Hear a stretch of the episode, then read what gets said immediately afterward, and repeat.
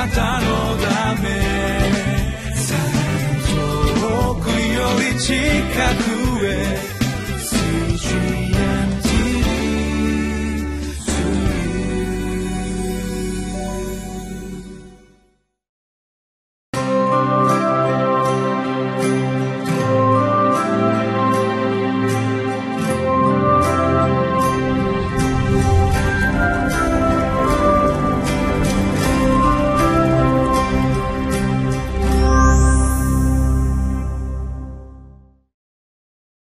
皆さんこんにちは。埼玉県にあります西川口キリスト教会の牧師斉藤真一郎です。今日は信玄の27章1節から22節の御言葉です。信玄の著者は神と人に褒められる賢い人とはどのような人かを明らかにしておられます。ご一緒に主の御言葉に聞いていきましょう。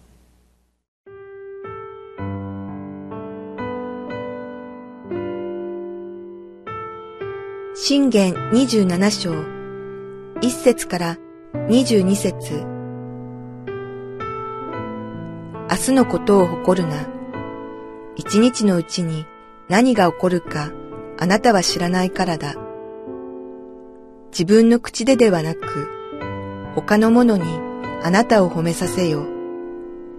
自分の唇でではなく、よその人によって、石は重く、砂も重い。しかし、愚か者の怒りはそのどちらよりも重い。憤りは残忍で、怒りは溢れ出る。しかし、妬みの前には、誰が立ちはだかることができよう。あからさまに責めるのは、密かに愛するのに勝る。憎む者が口づけしてもてなすよりは、愛する者が傷つける方が真実である。飽き足りている者は蜂の巣の蜜も踏みつける。しかし、飢えている者には苦いものも皆甘い。自分の家を離れてさまよう人は、自分の巣を離れてさまよう鳥のようだ。こういうと香料は心を喜ばせ、友の慰めは魂を力づける。あなたの友、あなたの父の友を捨てるな。あなたが災難に遭うとき、兄弟の家に行くな。近くにいる隣人は、遠くにいる兄弟に勝る。我が子よ、知恵を得よ。私の心を喜ばせよ。そうすれば、私をそしる者に、私は言い返すことができよう。利口な者は災いを見てこれを避け、わきまえのない者は進んでいって罰を受ける。他国人の保証人となるときは、その者の着物を取れ。見知らぬ女のためにも、着物を抵当に取れ。朝早くから大声で友人を祝福すると、かえって呪いとみなされる。長雨の日に滴り続ける雨漏りは、争い好きな女に似ている。その女を制する者は、風を制し、右手に油をつかむことができる。鉄は鉄によって研がれ、人はその友によって研がれる。一軸の木の番人は、その身を食う。主人の身を守る者は誉れを得る。顔が水に映る顔と同じように、人の心はその人に映る。黄泉と滅びの淵は開くことがなく、人の目も開くことがない。るつぼは銀のため、炉は金のためにあるように、他人の称賛によって人は試される。愚か者を臼に入れ、杵でこれを麦と一緒についても、その愚かさは彼から離れない。それでは、神と人とに褒められる人とは一体どのような人なのでしょうか。信玄の一節27章1節から読んでいきますとそれぞれが一見関わりのないことのように一つ一つですね説を味わっていくことも単独でできます。けれどもよく読んでいくとそれらがつながっているということもまたじっくり味わっていくときに私たちがたびたび感じることなどではないでしょうか。一節から味わっていきたいと思います。一節には「明日のことを誇るな。一日のうちに何が起こるかあなたは知らないからだ」まずこのようにあります。この御言葉を聞くと私はすぐイエス様がですね明日のことを患ってはならない。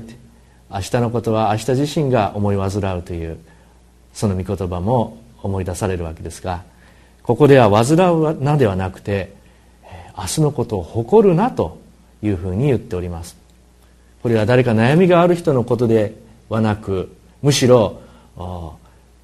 日もですね大変有意義なある意味で生き方をしていたかもしれません。満足な生き方。そして明日もきっと私はこれこれができるだろうと。自信に満ち溢れたようなそのような人の姿がここにはあります。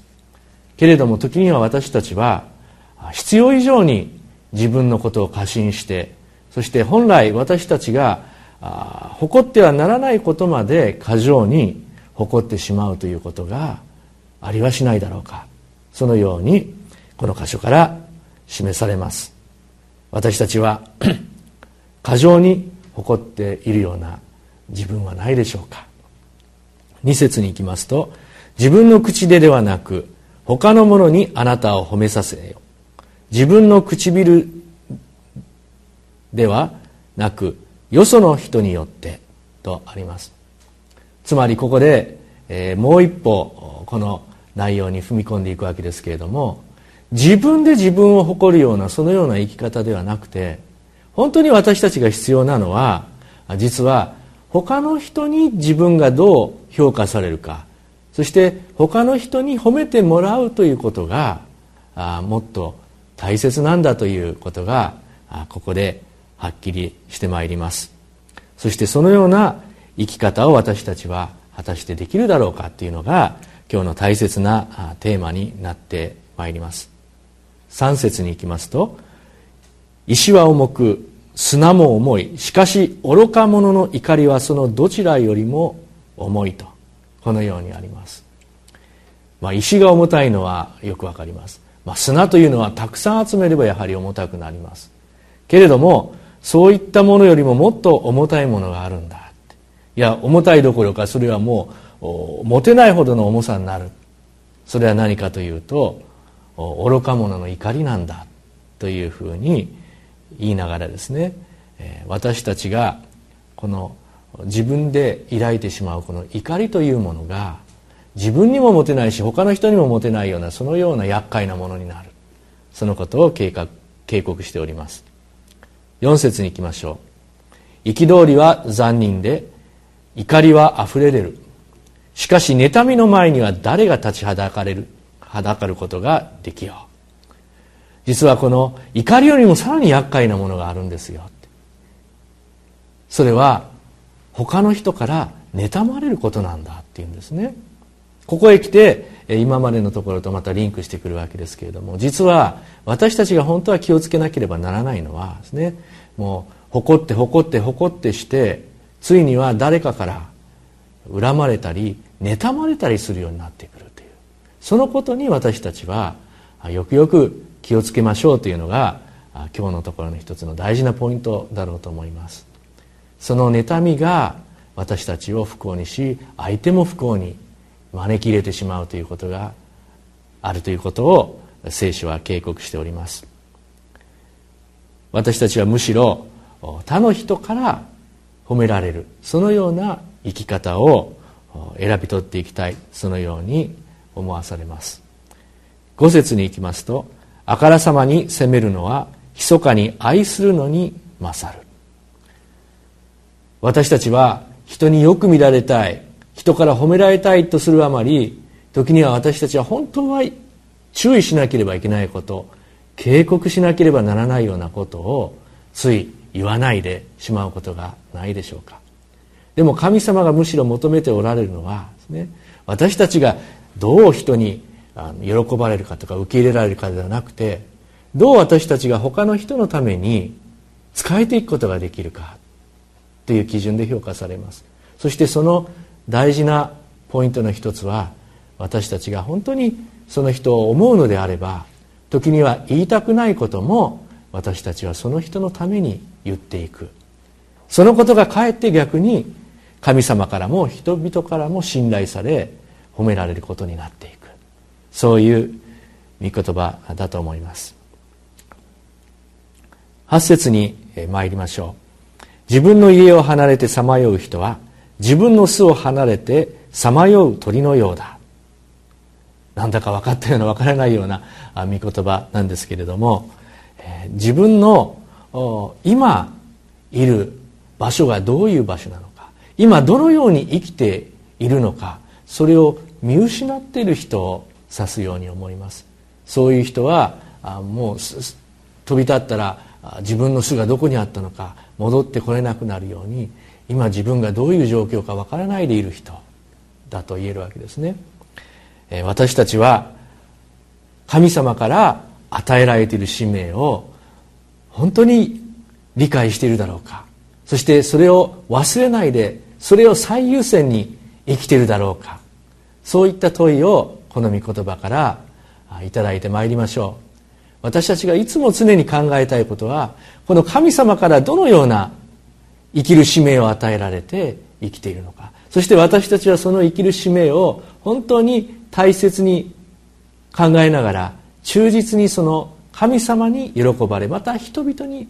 喜ばれる生き方を日々実践しているかどうかそのことをこの箇所から問われると思います。続いて17節に行きましょう。鉄は鉄によって研がれ人はその友によって研がれる。このようにあります。ここもやはり私たちがどのように人生において成長すべきかということが語られているのではないでしょうか。自分で自分を鍛えていこう。そういうふうに私たちはつい焦ってしまいますが私たちを最も成長させるもの実は自分で自分じゃなくて他の人との関わりの中でこそ私たちは豊かに成長していくことができるように神様はこの世界を作っておられる。鉄は別の鉄を使うとより、えー、丈夫になっていきます。同じように私たちも自分自身の力ではなくて他の人との関わりの中で豊かに成長させられていく。常にここで大切にしたいこの全体のテーマというのは私たちが神様との関わりそして人々との関わりを大切にしていくということの重要性ではないでしょうか。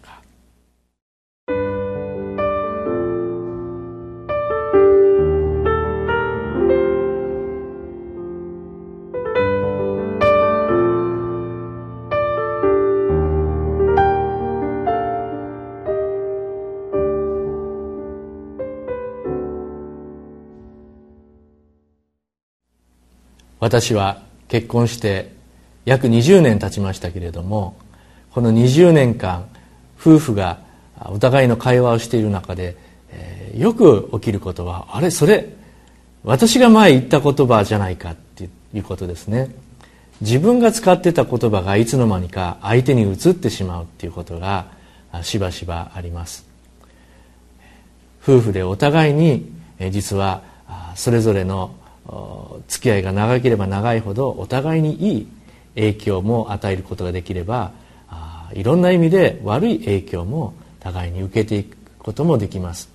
神様が私たちに願っておられるのは私たちが互いにいい影響を及ぼし合っていく。そしてそれは私たちが普段どのような言葉を用いて相手と会話をするのか。そのようなことの大切さも教えられる気がいたします。お祈りしましょう。父なる神様どうぞ私たちがあなたとの関係を正しながら他の人々とも本当に豊かな関係を持つことができますように。イエス・キリストが人々に仕えたように私たちも使えるものとしてください。主イエス・キリストの皆を通してお祈りいたします。アーメン。